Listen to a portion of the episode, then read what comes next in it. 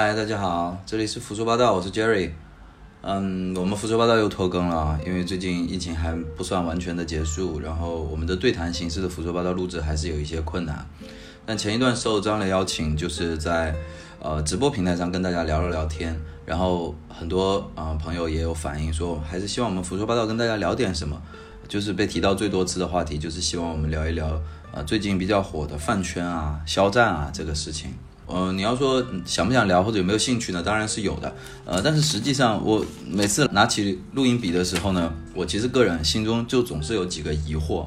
第一个就是，呃，关系到假如说关系到饭圈这种事情，某一个具体的 idol，比方说肖战，实际上我确实不了解他呀。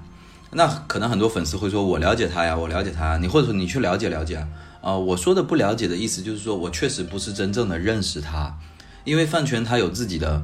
呃，非常明确的一个特点，就是他只会给你看到你想看的东西，也也就是所谓的人设或者怎么样的。实际上，对于肖战这个人，他作为一个人的属性，一个自然人或者一个社会人，其实除非他的身边的亲朋好友，确确实没有人可以说是完全认识他的。那我不了解，你不了解，那我们在谈的时候，我可能是在谈一个现象，而你在谈具体的人，那我们的出发点都不一样，那我们各自就是在自说自话，我我我也不知道会产生什么样的效果。第二个就是，呃，每次谈到这个话题哈，其实我每次都在想，呃，我们大家到底关心的是什么？在一个事件中间，我们是希望得到讨论的氛围，得到自己，得到自己独立的思考和想法。但实际上，我发现很多这样的社会事件，就是广泛讨论的事件，其实大家更多的关心的是一个结果。比如说，肖战的粉丝希望说，肖战，呃，继续有代言，有商业作品，然后证明肖战没有事，那就证明这件事情没有什么太大的错。啊，我们的哥哥没有受到影响。而假如说希望肖战为此，呃，为这件事件和他的粉丝行为付出代价的一帮人呢，他们认为肖战应该糊掉。那所谓的糊掉，就是完全没有商业作品，完全没有商业代言，从公众视野消失，以此来证明我们这件事情我们赢了，我们做对了。往往这种事件的标志性的节点呢，就是某一个官媒或者更大权力的一个呃声音来宣判一个结果。告诉他哪一方你们做的对，这做法是尘埃落定的，得到一个最终结果。那实际上，呃，这种思考方式我是不太能够接受的，因为就怎么说呢？就是在这个过程中，其实没有留下任何有意义的思考，对吧？就是你其其实是想关心你押宝押的对不对？我觉得太过于浅薄了。我不知道大家关心的到底是什么。第三个就是，呃，我总觉得这个时代，特别是涉及到啊有个人喜好的事情。比方说 idol 啊，比方说作品啊，我们总是有存在很大的交流障碍。我觉得现在这个社会挺奇怪的，这个交流氛围。呃，比方说，当我需要说自己的想法的时候，其实我自己认定我的想法是真诚和理性的，但是接收者可能是情绪的，是会伤害到情绪的。当我们在讲这件事情的时候，呃，说的话更多的是考虑到你会不会冒犯到谁。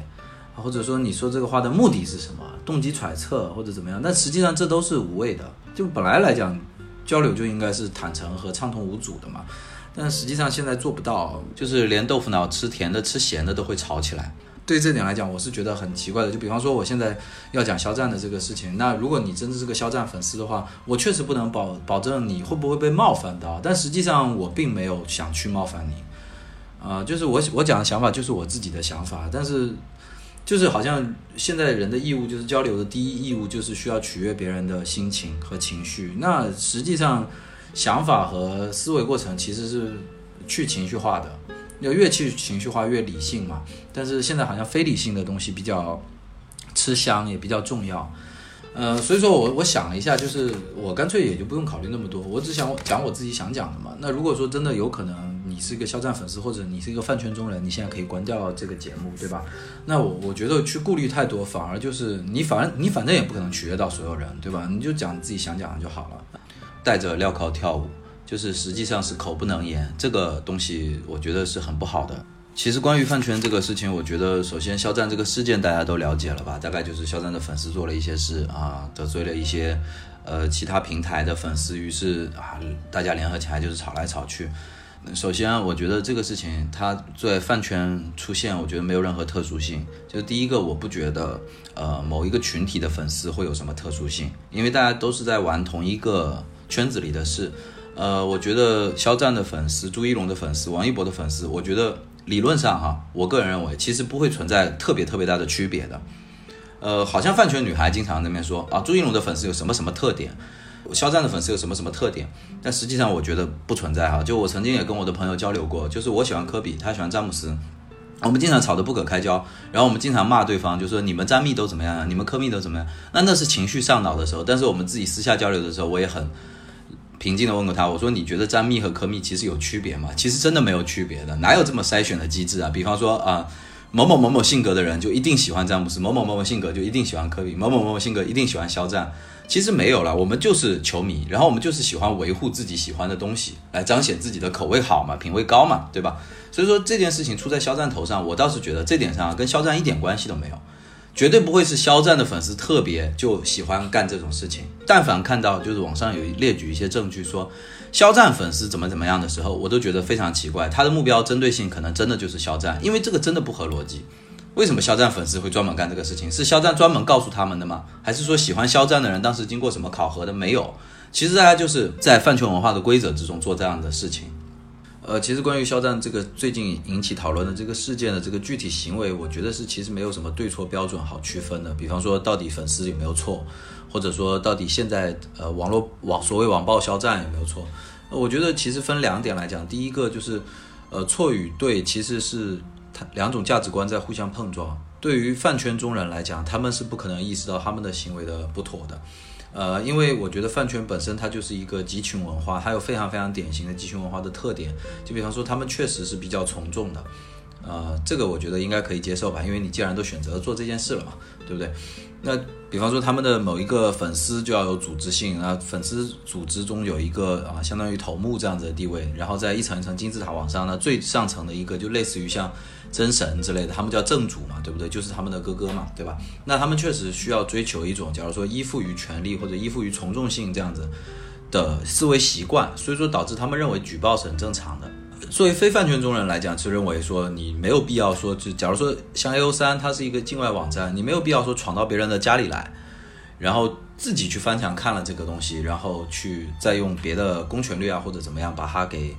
给取缔掉，这样侵侵害了别人的自由，两边是不可能互相理解的，因为两边的思维出发点就不一样，一边是在追求创作自由，一边是在追求不自由，对不对？不自由本来就是从众的一个部分，他们本来就是认为应该是这样的。但是关于说 A O 三这篇文章，很多人在说 A O 三那篇文章到底构不构成对肖战的侵害？我觉得是这样，就是如果那是一篇，假如说广义上的黄文或者怎么样。它是不是就是不合法，或者它是不是有侵害性？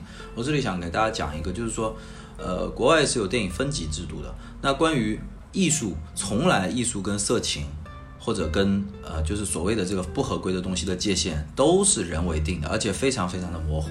很多人认为那篇确实出现了性描写，所以说他对肖战确实进行了攻击。但是你要知道，在假如说好莱坞分级制度的时候，关于这个的讨论已经持续了多少年了？就关于到底什么是色情？你怎样去揣测导演的意图？所以说有一句非常有名的话，在好莱坞，I will know it when I see it，就是说，真的没有什么标准可以去衡量的，否则就是公说公有理，婆说婆有理，只有你自己亲自去看，你自己用自己的方式去理解它。然后另一个故事就是，就很多人认为肖战是一个演艺人嘛，或者哪怕是一个最自然的人，他是不应该被恶搞和亵渎的。那。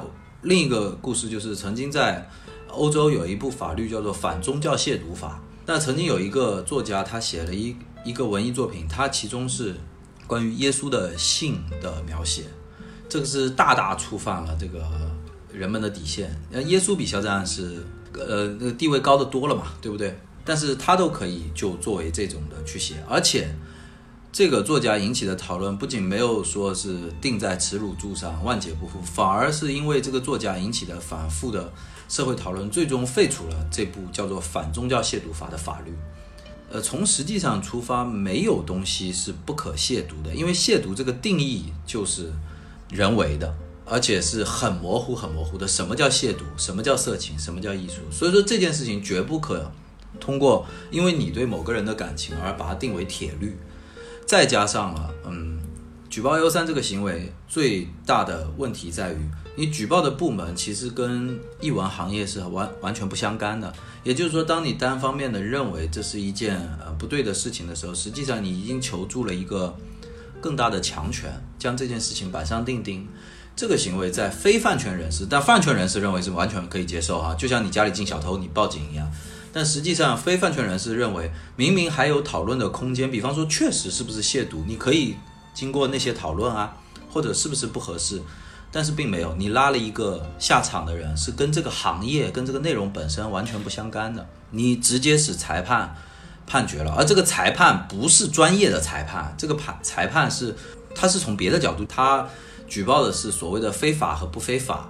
这已经超超出讨论范围之外了。这个行为在非饭圈人士的逻辑链里头，是认为是很下作的。这就是两种价值观之间的碰撞。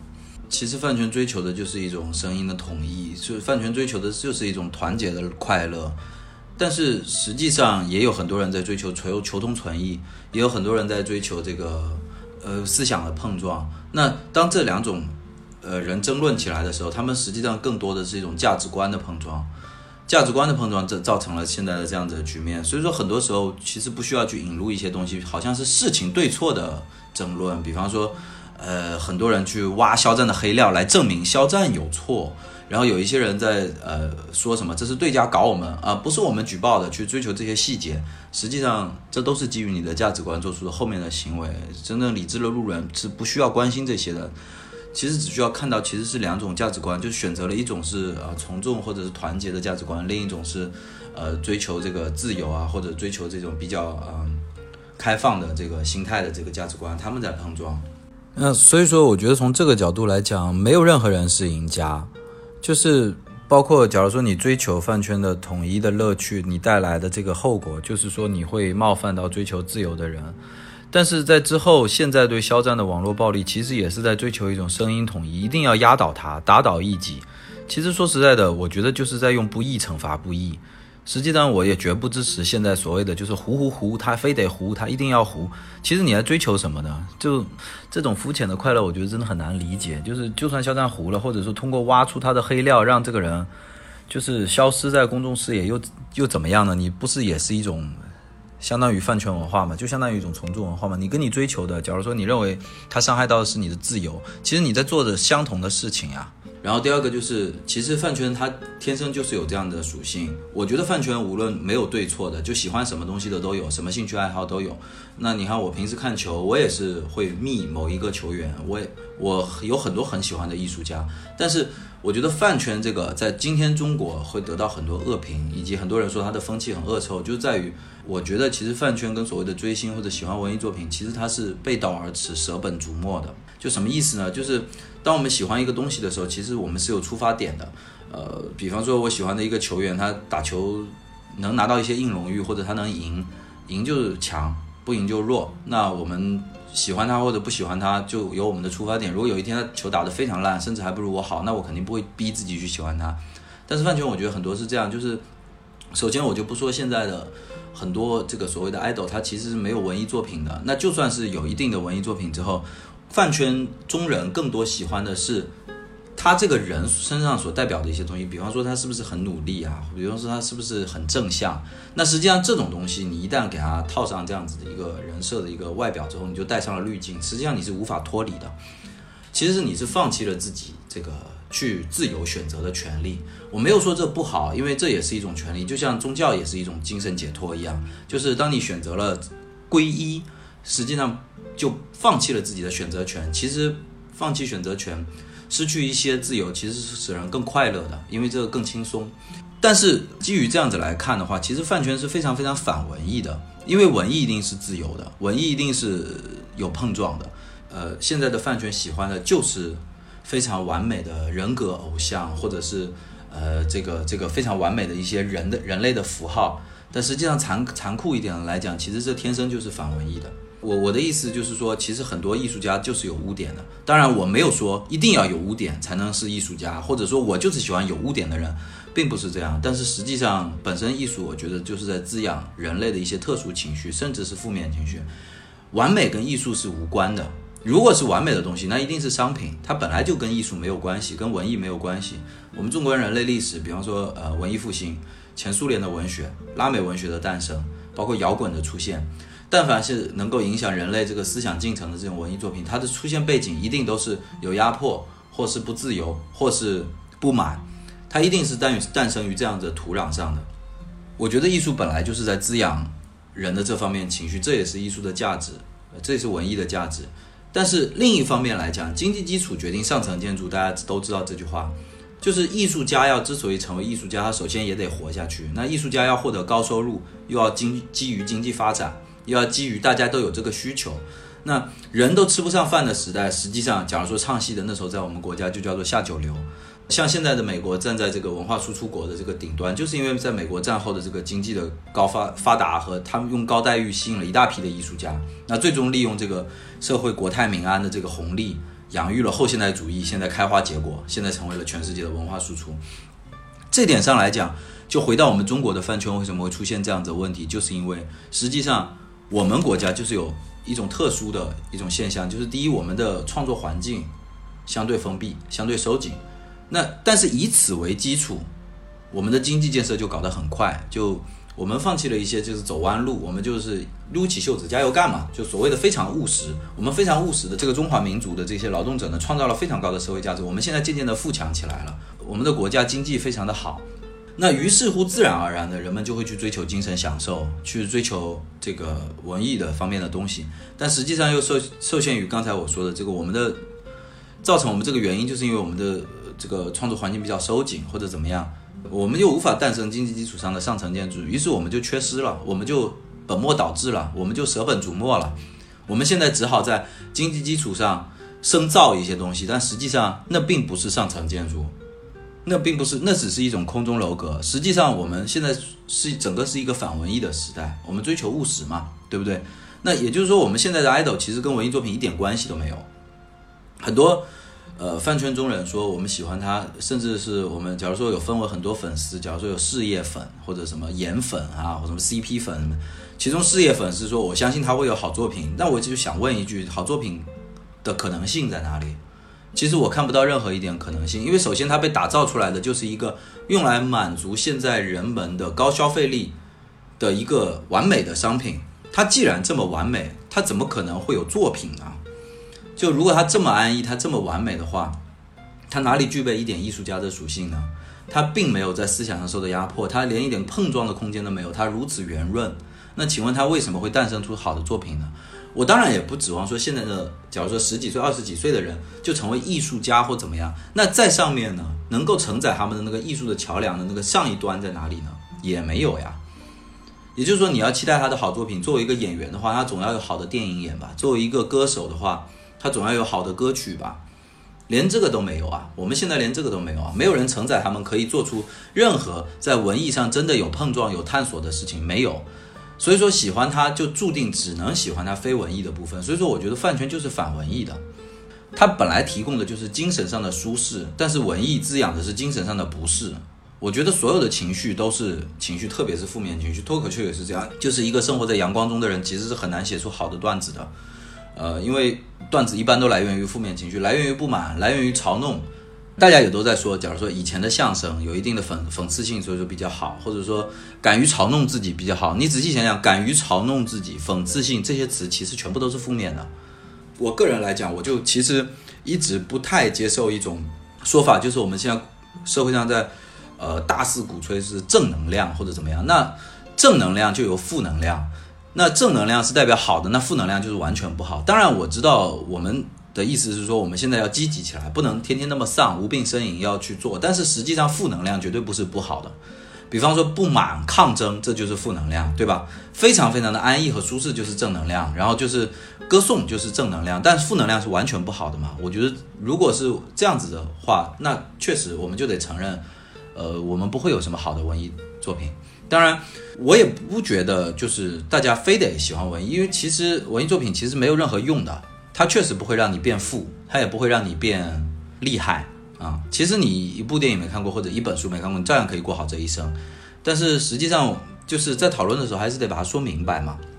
我我不知道大家有没有看过《美丽新世界》，就是赫胥黎在《美丽新世界》里描绘的一个图景，就是有一个社会，人人都是非常非常安逸和舒适的，人人都是非常非常快乐的，但实际上他们都是被幸福着，丧失了选择的自由，丧失了所有的这个自我思想，但这时候你会很快乐，你会很幸福，但实际上在这样一片土地是不可能诞生任何的思想新的思想。有的时候，我们我我我也很不喜欢 TVB 的一句台词，什么做人呢？最重要是开心，因为开心太廉价了。我觉得开心就吃到一顿好饭，这个得到一个什么名牌包包就是会开心呀，这个太廉价了。这个如果是作为人最重要的一个追求的话，我觉得实在是太肤浅了。我觉得人最重要的是要充实。就是你每每一刻都是会觉得自己是有价值的，而很多时候的充实来源于痛苦的思考，那时候是不开心的。那所以说那个就是负能量嘛，那个就要被抛掉嘛。我觉得也不是这样，人人都是被幸福的社会，其实是非常非常古怪的。那另一方面就是我觉得饭圈文化其实诞生，呃也不难理解。我们有点像什么呢？虽然说我们有了钱，但是我们不知道买什么唱片来听，我们不知道买什么书来看。到书店一逛，哦，发现全是机场书啊，全是成功学。那于是我们只好看成功学了呀，只好看机场书了呀。就我们现在没有东西可以滋养我们所谓的特殊情绪，那我们都陶醉在这样子一种，就是这个有用，这个没有用，这个使人快乐，我们就只好选择这样。于是我们只好选择了饭圈啊。所以说这是我们中国现在饭圈必然性，就是现在的群体这么大，他们只能选择饭圈啊，因为确实精神的空虚就是要有东西来填补的，他们只好去选择，呃，一个被造出来的商品来喜欢。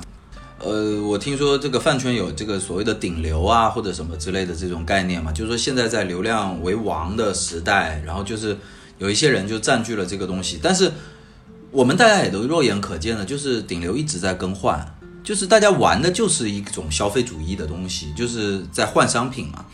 其实我每一个问到的饭圈，呃，比较多是女孩啊，就是他们的出口都是我一辈子不脱粉，都是我永远爱我家哥哥。但实际上，永远这个词变得非常非常的廉价，因为实际上我真的没有看过喜欢一个就所谓的 idol 哈，不是以前的歌手或者演员，喜欢一个 idol 有超过五年的。其实我现在让大家回想一下，二零一五年到底谁最红，你可能都已经想不起来了。你知道那时候就我不知道啊，比方说二零一五年可能韩庚最红吧，我记得那时候韩庚最红。那实际上到现在为止，我觉得韩庚好像已经很很 flop 了，对不对？我不知道啊。其实长期以往，就人就会很撕裂。你自己都就觉得自己说的话很廉价了。实际上，我觉得饭圈最终，呃，可以占领我们现在的文化高地。最重要的一点就是它安全和舒适。安全的意思就是说我进入了一个身边都是同好，或者说完全被保护在其中的一个舆论氛围，它有自我防御机制的。当我们集群成了一个我们大家都喜欢肖战的人的时候，关于肖战的坏消息是进不来的，甚至已经我们已经看到了肖战的坏消息的时候，我们大家通过努力可以把它扭转过来，这是非常非常安全的，在其中当然就是特别特别舒适的。其实我比较不明白的一点就是，我们大家为什么这么喜欢安全呢？很多的鸡汤书和机场成功学一直在教导大家要走出舒适圈，或者怎么样。我觉得好像很多年轻人现在也。都会说说这句话，什么要出去走走啊，走出舒适圈。其实上面对自己的精神的时候，我们特别喜欢安全。我不知道为什么，一点都受不了什么。其实碰撞有那么可怕吗？或者说就是，呃，这个这个矛盾有这么可怕吗？其实就是矛盾在推动着我们的进步啊。我们所有的不解、疑惑，我们所有的负面情绪，在科学和艺术上都在推动我们人类的进步啊。当我们进去以后，我们可以非常，我们进去这个饭圈以后，我们可以非常舒适的在身上贴一些不容触犯的标签。比方说，你跟我说什么可以，我们谈到什么问题，朋友就没得做了。现在是不是经常有这样子的事情？什么绝交三问啊？你喜不喜欢薛之谦啊？你支不支持韩寒？呃，你喜不喜欢中医？好像这个一问，我们就绝交，我们就什么三观不合就崩了。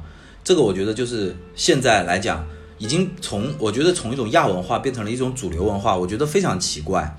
就大家现在甚至都一直在讲说什么什么三观合不合，其实哪有什么三观啊？其实人的三观就是，其实都是在根据自己接触的东西在不同不同的磨合嘛。其实就是要通过讨论啊。来不停的修正自己的很多观念，哪有什么三观合不合？我们为什么在讲三观合不合这句话？其实就是我们在筛选，因为这个人跟我有碰撞，所以说我不敢跟他讲话。我跟他讲话，万一被他修正怎么办？我们万一吵起来怎么办？我们只要安全和舒适。那所以说，喜欢饭圈的人并不比我们 low 或者怎么样，我们也并不比他们高明。现在整个社会环境的主主语态就是这样的，我们是不是就是这样子在追求安全和舒适？我觉得这一点也是，呃，现在的呃，就是等于说是是是社会发展的必然阶段，就是互联网好像是看似增加了我们的这个言论自由，看似我们的交流成本降低了，因为现在人人都可以发声嘛。呃，有一个东西它更加自由了，它的看似成本更低了，实际上是让我们更难以交流。这是为什么呢？是因为当它的声音来源变多了以后，它的噪音也变多了，因为它非常非常的嘈杂。如果假如说世界上只有两个声音在争论的话，我们就就像辩论一样。为什么辩论是一种形式艺术？就是其实辩论它不是说真的要达成什么呃目的的。它意思就是有两个观点，一人说一句，一人说一句，一人说一句，然后你一直在听，你一直在修正自己的想法，这个就很快乐，就是一种思维的体操，对吧？思维的进化。那实际上现在有了一千种声音、一万种声音、一亿种声音，不停的在讲的时候，你分辨其中真理的声音变得非常非常的难，噪音变大了。所以说，当我们面对噪音的时候，我们怎么办呢？一种是我们从中间去筛选，现在因为互联网的原因，筛选变得越来越难了。那筛选这条路已经被堵上了，那怎么办呢？第二种方法就是我们自己选择一种最大的声音，主动式降噪，就像 iPhone 的耳机一样。对付两种声音，我们可以选；对付噪音，我们只能压住它。于是我们发出一种自己的最大的声音，去压制它，这就是主动式降噪。而这个发出这个噪音的这个声场，就是我们的舒适区。比方说，我选择了饭圈。其实我知道，假如说世界上有八百个人在争论肖战好或不好的时候，我真的很难以分辨的时候，我选择我们，我集合了一帮人，大家一起大吼一声肖战很好，于是就压过了所有声音，我在其中相当舒服，因为我听不到别人的声音了，主动式降噪了，世界安静了，这就是我们为什么总是在找所谓的三观合不合的原因。你看现在的社会环境变得多多多么奇怪，所谓的三观合不合，呃，观点输出，什么公知就公共知识分子，意见领袖。这些词居然成为了贬义词，我觉得真的好奇怪。就是人家要输出自己的观点，成为了一种非常非常差劲的行为。为什么不能输出自己的观点呢？其实是因为害怕，我们一点别人的东西都接受不了，我们一点可以修正的空间都不留给他。因为噪音很多，我们也很怕，我们怕自己被影响，于是我们就要把自己耳朵堵起来，不听不听，小狗念经，这样子话活着就非常非常开心。这个时代不只是中国的问题了，就全世界的问题都是这样，就是逼着很多很多的人成为了沉默的大多数，因为我们不能说话了嘛，我们不能观点输出嘛，我但凡观点一输出完了，我四处碰壁嘛，这边一个人说我是什么意见领袖，那边一个人说我是公知，这边一个人说我观点输出，那个人跟我说三观不合，好，那我四处碰壁，那我就不说话了，我不说话以后，我就成为了沉默的大多数。像比方说，川普上台也是这样啊，像美国川普上台也是这样子啊。明明希拉里民调比较高，实际上是为什么？因为美国在吹白左之风比较盛行的时候嘛。那那时候一些，假如说呃中产的白人，他们实在没办法表达自己的意见嘛。他们只要一说，那边就是说啊，你观点不符，你是一个公知，然后就不不说话了。那实际上怎么办？我只好用选票来代表自己了。所以说，在川普是。当时都以为希拉里要上台的时候，一句话没说的人用投票把川普放上去，然后证明了美国是一个有一个巨大沉默螺旋的社会，他们有超过半数的人是沉默的大多数，只追求快乐和安逸嘛，快乐嘛，人最重要是开心嘛，对吧？人最重要的开心，于是我们就不说嘛，不碰撞嘛，大家发同一种声音最好嘛。这也是我觉得就是饭圈文化诞生其实一点都不特殊。你看，有的人就不惧怕噪音嘛。喜欢饭圈的人，他们不惧怕噪音嘛？他们喜欢噪音嘛？因为有噪音，他们就有的降噪嘛，对吧？你你看看他们的一些特征，他们甚至人为的制造噪音。比方说什么吃瓜，吃瓜的意思就是说我们不追求这个具体逻辑的，我们就抱着个瓜在旁边看嘛，看到谁赢谁输，谁吵赢了，然后过程中啊他骂了什么脏话比较有意思嘛，然后搬弄是非嘛，所谓的八卦嘛，就是把各种人，这人跟谁在一起，那人跟谁在一起，你说这种是不是噪音呢？都没有，他们喜欢这个。他们这这这种东西，他们不用思考，对吧？第二个就是他们也不怕减房。什么叫减房呢？减房效应就是只挑到自己喜欢听的话。这样子的话，长久以来，我们就把自己包在一个茧房里，身边的茧越结越厚，我们已经听不到外头的声音了，我们只能自说自话给自己听。就饭圈就是就是这样子啊，饭圈是一个巨大的茧房啊。我们身处其中，我们不是要探讨我们喜欢的这个人到底是有多好，我们是只把好的东西放进来，我们包在茧房里头。我们还要把这个减房的壁垒造得越来越高。你看，假如说像他们经常说黑话、缩写，就像我这种年纪的人，现在去看饭圈的那些板块，我已经看不懂了，全是缩写啊。这个就是他们在制造壁垒嘛，其实就在制造茧房嘛。你如果不懂，你请你不要进来。而我经常听到还有一句话叫“闭麦”的，你知道吗？就有的时候跟人随便讲两句话，哎，你闭麦吧，我不想听你的，我也没有理由，我就是不想听你的。这个真的很奇怪，我觉得这个真的非常奇怪，就是为什么这么这么害怕接受信息？因为有一个信息让我最舒适，于是我选择待在里头就非常开心嘛。你像黑化和缩写这种事情，它慢慢演变演变以后，就必然会造成失控。像现在的。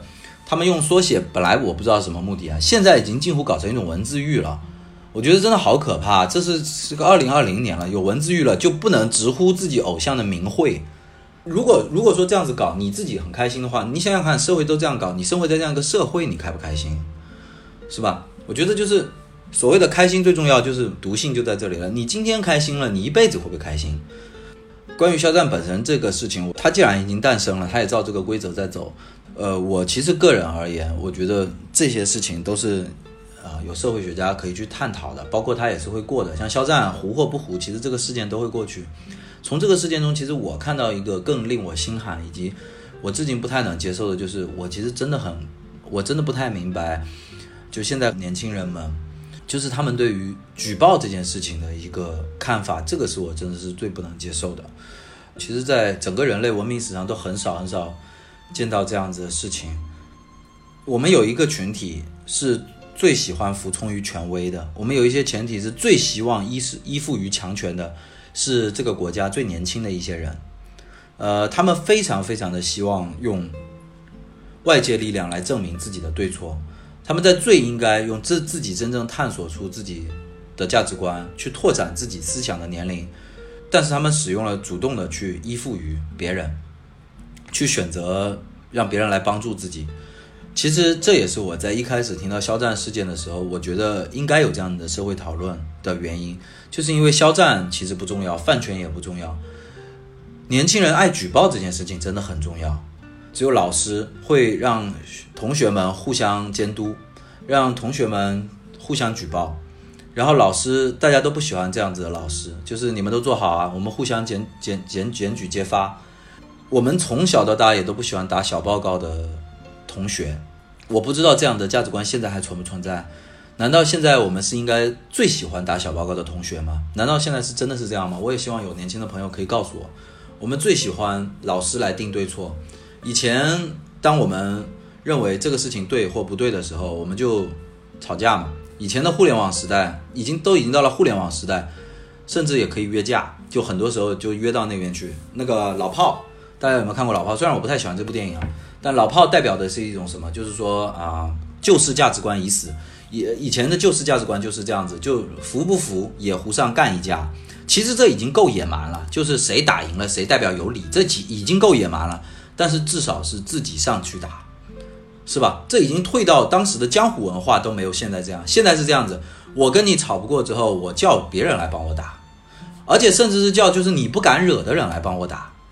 那我觉得这个就是以后我不知道会有什么样的一个后果。然后，呃，所有的我觉得所有的国家都是年轻人是最血气方刚的，最不满于强权的，是天生畏惧强权的。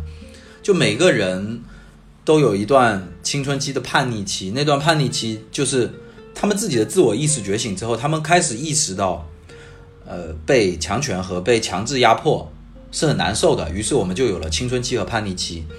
但是我们现在的年轻人，我觉得是到了青春期以后，他们开始选择了用更强权来压制异己。就是这么千百年的文艺作品，关于这个西方的弑父或者怎么样，讨论了这么多，在我们这里没有了。我觉得特别奇怪，就是很简单的一个道理，就是当你今天之时通过举报或者怎么样压制了你的呃对手或者怎么样的时候，实际上你是献祭了自己的自由在完成这件事情。我去年的一期节目里，我推荐了大家有一部电影叫《气球》，它就是当时讲东西德柏林墙还在的时候，东德的人民拼了命也要坐热气球飞到西德去，呃，哪怕抛妻弃子，为了自由。那实际上不是一种，它其实不是一种矫情的自由。它当你生活在呃那个地方的时候，因为政治环境或者怎么样，你身边都是耳朵，你说的每一句话都会被有人有人监听。那实际上对不对？当然对了，你就是应该要。你就是不能乱说话嘛，但是你希不希望生活在这样子一个社会里呢？就每个人都有举报的自由啊，有一个更大的东西在背后盯着你。然后我觉得前一段还跟朋友讨论，就是我身边也有这样子的人，就是有一些年轻人真真心心的坚持宫斗啊，表里表气啊，就是人生最大的技能。他们真的希望就是可能对外是用举报，对内就是互相在背后说坏话。来获得自己的乐趣，他们其实已经妥协了。他们认为世界上就是不存在真诚和善良，所以说他们一定要把自己伪装成这样。其实真的挺可怜的，就是黑暗森林。我们现在整个每一个社会人都在面临交流的黑暗森林。黑暗森林就是，如果我是真的真诚交流，我亮出了身子，我真的会被打得千疮百孔的。因为只有我一个人这么傻，其他人所有人都躲在暗处，就是想搞你。因为我默认大家都要搞我，这是一种非常奇怪的思路，我觉得特别可怜着呢。但是他们也不觉得自己有错啊！我们看的宫斗剧就是这样子的，我怎么知道你在后面会不会变成个坏人？你装成这么什么所谓的扮猪吃老虎，还有什么乱七八糟的？现在就是很多这种词，就是显得好像自己营造臆想一个世界，好像自己特别会玩宫廷的东西，特别会宫斗，这里讲讲坏话，那里讲讲坏话，然后特别那个。其实真的没有人啊！如果你每个人都放平心态的话，这社会根本没有那么复杂。你每个人是真诚相处就好了嘛？你每个人真诚相处，永远不要背叛自己的。真诚就行了嘛，就是担心，假如说，哎呀，他万一他是在骗我，他要搞我呢？他万一是个坏人呢？你自己想那么多，你玩的开心就好了。但实际上，你愿意生活在这样社会，你就，你以后也一定会付出代价。就像举报一样，当你点点下举报键的时候，你就在献祭自己的自由；当你在背后表里表气的时候，你就是在献祭自己的真诚。有一天，你就会被他人的不真诚所反噬。我觉得是最简单不过的道理了。我记得。哈利波特有一集是那个邓布利多被换掉了，乌姆里奇来了。那乌里乌姆里奇就是最典型、最典型，全世界最讨厌的那种形象。他就是要求大家都按照某个规矩互相检举揭发，然后实际上也有很多学生非常喜欢他呀。我觉得很快乐啊。说实在的，就是我再也不会遇到困难了。当我觉得这个人不爽，或者我想搞某个人的时候，乌姆里奇大人会为我们做主的嘛？那可以啊。那如果你选择这样的生活方式的话，你就寄望于乌里乌姆里奇大人为你做主吧，有他就行了。那那你要费尽所有千辛万苦之事去做这样子在背后传话的事情，你就去做喽。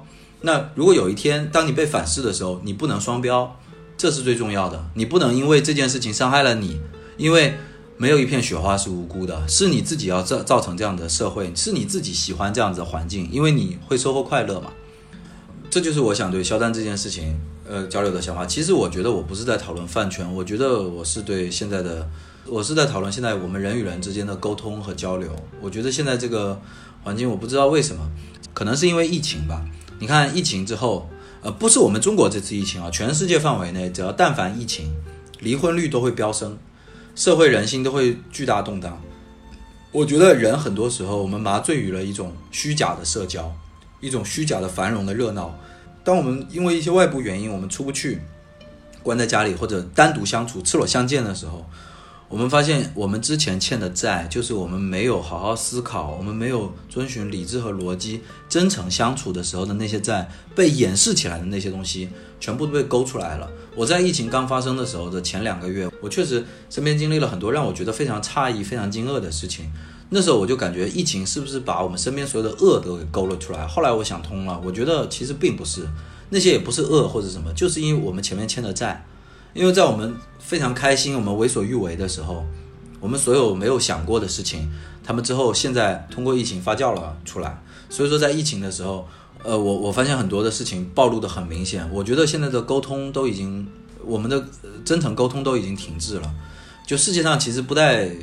追求这个了，就像我今天就算录的这个节目，我相信绝对会有很多人反感，会觉得你这个老头在无病呻吟。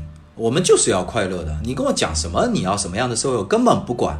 我相信绝对会有这样子的人的想法。我就是开开心心觅我的哥哥或者怎么样，你去开开心心去啊。现在不满意的其实根本不是我，是你自己。我就想说我自己的。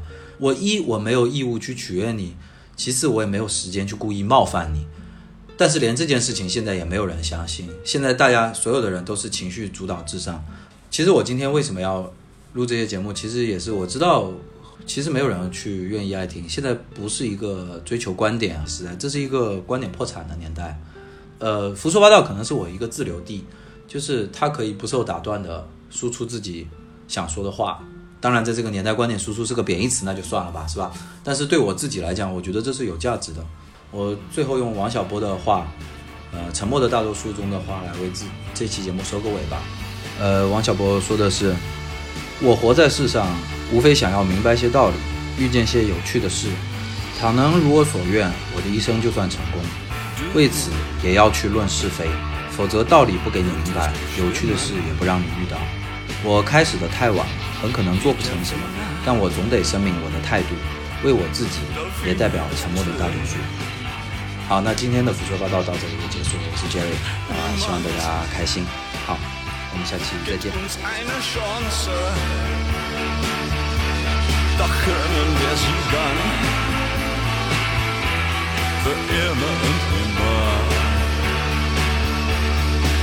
sind dann Helden einen